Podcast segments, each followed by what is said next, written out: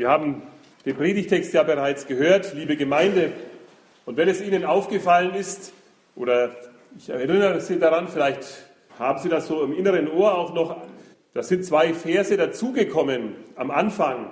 Ansonsten war das ein Predigtext, den wir an Weihnachten gepredigt haben. Denn so sehr hat Gott die Welt geliebt, dass es einen eingeborenen Sohn gab, damit alle, die an ihn glauben, nicht verloren werden. Ist also etwas dazugekommen.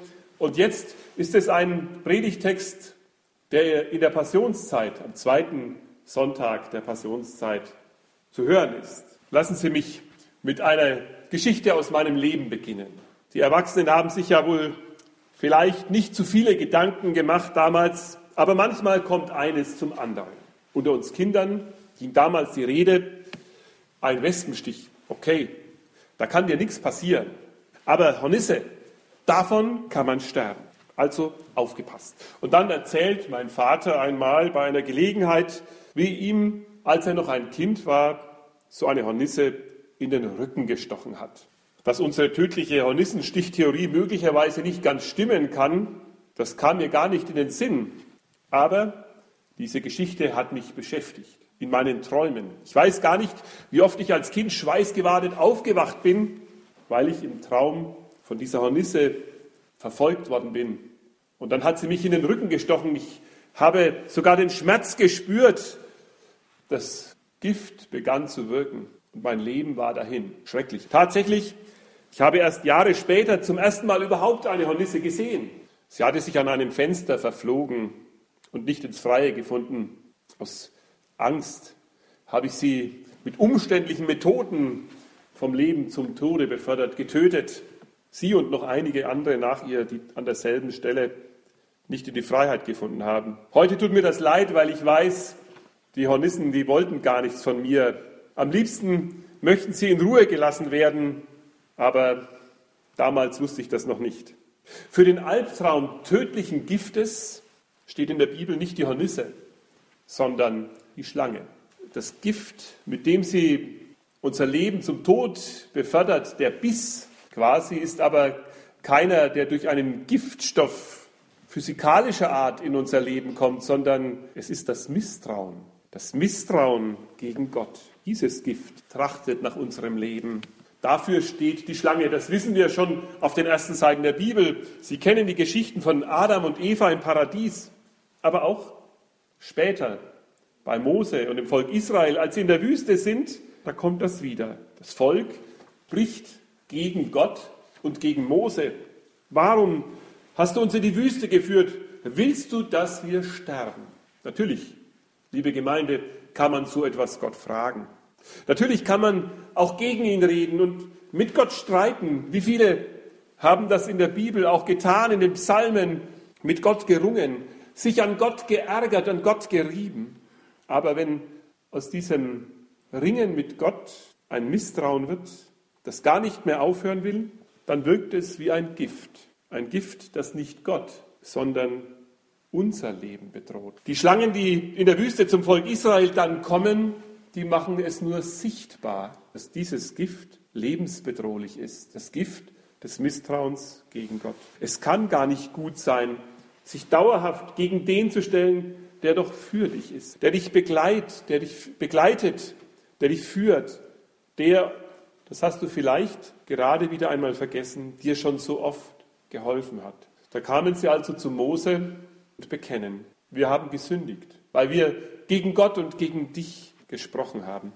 Bitte Gott doch, dass er die Schlangen von uns nehme.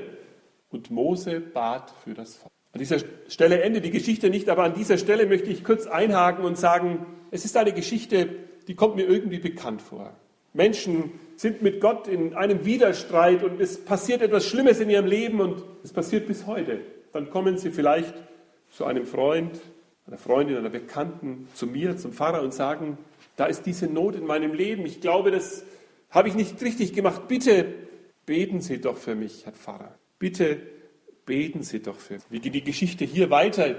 Darauf sollten wir unser Augenmerk lenken. Es geschieht etwas Wichtiges und Merkwürdiges zugleich. Gott hilft den Menschen, er rettet sie vom Tod, aber er nimmt die Schlangen nicht mit ihrem tödlichen Gift weg. Wir denken ja oft, wenn wir Gott um etwas bitten, dass er alles aus dem Weg räumen muss, was uns im Weg liegt. Manchmal aber tut Gott das nicht. Manchmal erwartet er, dass wir uns ändern, nicht die Umstände, nicht die anderen.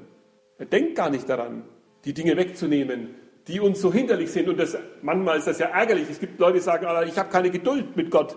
Ich warte schon so lange, dass sich das ändert und es ändert sich nicht. Mir geht das oft auch so. Und wenn ich das sehe, was hier steht, dann denke ich mir, Gott erwartet wohl oft auch, dass nicht die anderen, sondern dass ich mich ändere. So wie es da von dem Volk Israel nämlich erwartet hat. Er will, dass sie das lernen und das tun, was sie zum Leben brauchen. Sie sollen auf ihn, auf Gott ganz neu vertrauen. Damit wird das Gift des Misstrauens schlagartig unwirksam. Der, der gebissen ist, ist geheilt. Wer vertraut, wird geheilt. Dafür lässt Gott also in dieser kuriosen Geschichte, irgendwie bleibt sie auch fremdartig in der Bibel, auch wenn sie einem mittlerweile schon vertraut ist. Dafür lässt Gott den Mose eine Schlange aus Eisen anfertigen. Und wer auf dieses Schlangenbild schaut, der ist gerettet. Das reicht. Die Gebissenen müssen zur Schlange hinschauen. Und damit sie alle die Schlange sehen können, muss diese Schlange auf eine Stange, auf einen Stab erhöht werden, damit man sie von überall aus in dem Lager sehen kann. Es sollen alle gerettet werden. Alle sollen die Gnade Gottes erleben. Das Vertrauen auf ihn reicht, um gerettet zu werden. Jetzt sind wir mitten im Gespräch, in dem Gespräch, das Jesus mit Nikodemus führt, in Johannes 3. Mittendrin. Nikodemus ist auf der Suche nach Gott. Und er diskutiert, er spricht mit Jesus und Jesus gibt ihm Antwort. Und er sagt, wie Mose in der Wüste die Schlange erhöht hat, so muss der Menschensohn, und da spricht Jesus von sich selber, erhöht werden, damit alle, die an ihn glauben, das ewige Leben haben. Ist ja eigentlich logisch, denken wir. Wenn durch Jesus die Menschen das Vertrauen zu Gott wieder neu finden können, dann ist es ganz wichtig, dass dieser Jesus gut sichtbar für alle ist, gut erkennbar. Er soll herausgehoben sein, damit jeder ihn sehen kann. Damit jeder erkennt, dieser Jesus ist die Liebeserklärung Gottes für Menschen, nicht für einige, für alle. Jeden möchte er heilen. Jeden möchte er erreichen. So steht es dann auch im gleichen folgenden Vers, der, den ich vorhin schon zitiert habe. Denn so sehr hat Gott die Welt geliebt, dass er seinen eingeborenen Sohn gab, damit alle, die an ihn glauben, nicht verloren werden, sondern das ewige Leben haben. Liebe Gemeinde, dieser Jesus ist nicht gekommen, um euch den Prozess zu machen. Wir kennen das ja. Das haftet unserem Leben manchmal von Kindesbeinen an, dass wir immer den Schuldigen suchen. Das ist so eine Art Optimierungsdrang in uns. Wer hat Schuld gehabt? Also ich war es nicht. Du warst es. Die Frau hat Schuld. Oder der Mann. Oder die Kinder. Selbst wenn eine Ungeschicklichkeit passiert, nennen wir es oft schon Schuld. Da sind wir manchmal großzügig beim Annehmen, dass wir es waren, dafür wieder etwas kleinlicher. Passiert halt. Ist für manches Kind auch schwer, das zu hören.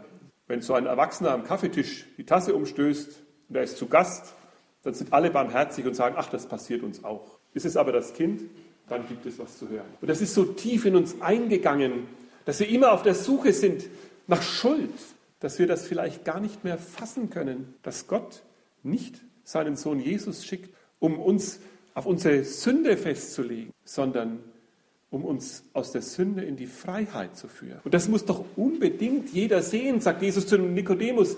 Das muss herausgehoben werden. Der Menschsohn ist gekommen, damit die Menschen befreit werden von der Schuld. Wenn man das manchmal Menschen erzählt, und es passiert immer wieder, dass Menschen mit mir so über ihre Glaubensfragen ins Gespräch kommen und wenn man ihnen von Jesus erzählt und der Freiheit, er schenkt, dann sagen manche Nein.